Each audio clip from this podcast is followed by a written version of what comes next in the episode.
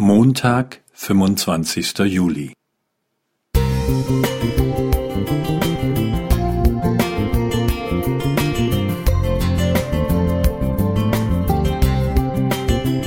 Ein kleiner Lichtblick für den Tag.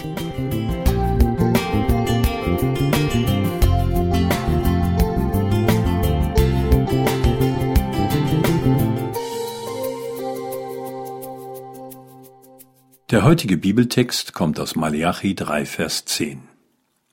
Bringt aber die Zehnten in voller Höhe in mein Vorratshaus, auf das in meinem Hause Speise sei.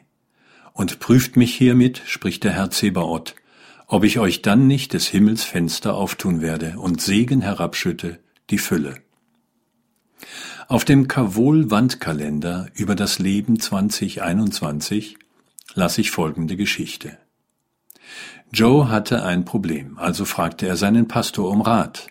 Herr Pastor, ich habe in letzter Zeit Schwierigkeiten, meinen Zehnten zu geben, gestand er. Und wo genau liegt das Problem? fragte der Pastor. Also früher, als ich 50 Dollar die Woche verdiente, gab ich 5 Dollar. Als ich 500 Dollar verdiente, gab ich 50 Dollar. Das war auch okay. Aber jetzt verdiene ich 5000 Dollar in der Woche und das ist schwer, immerhin sind 500 Dollar viel Geld. Können Sie für mich beten?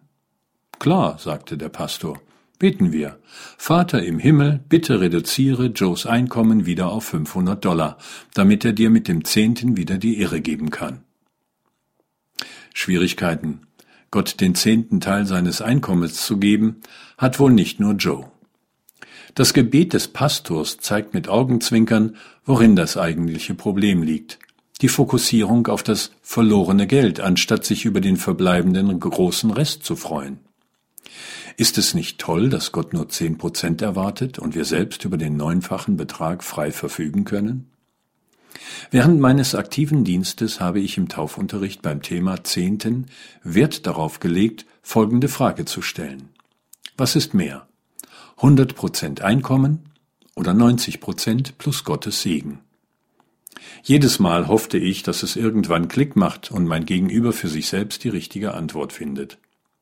Tatsache ist, dass auch in unserem reichen Land manche Christen finanziell Monat für Monat sehr gut planen und kalkulieren müssen, um über die Runden zu kommen.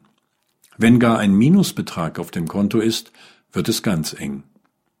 Dennoch gilt, damals wie heute, am Zehnten zu sparen, ist Sparen am falschen Ende, weil Gott dessen beraubt wird, was ihm zusteht. Malachi 3, 8. Wer aber regelmäßig den Zehnten in voller Höhe gibt, darf mit Gottes Zusage vielfältigen Segen rechnen. Lasst uns fest daran glauben und es immer wieder aufs Neue wagen.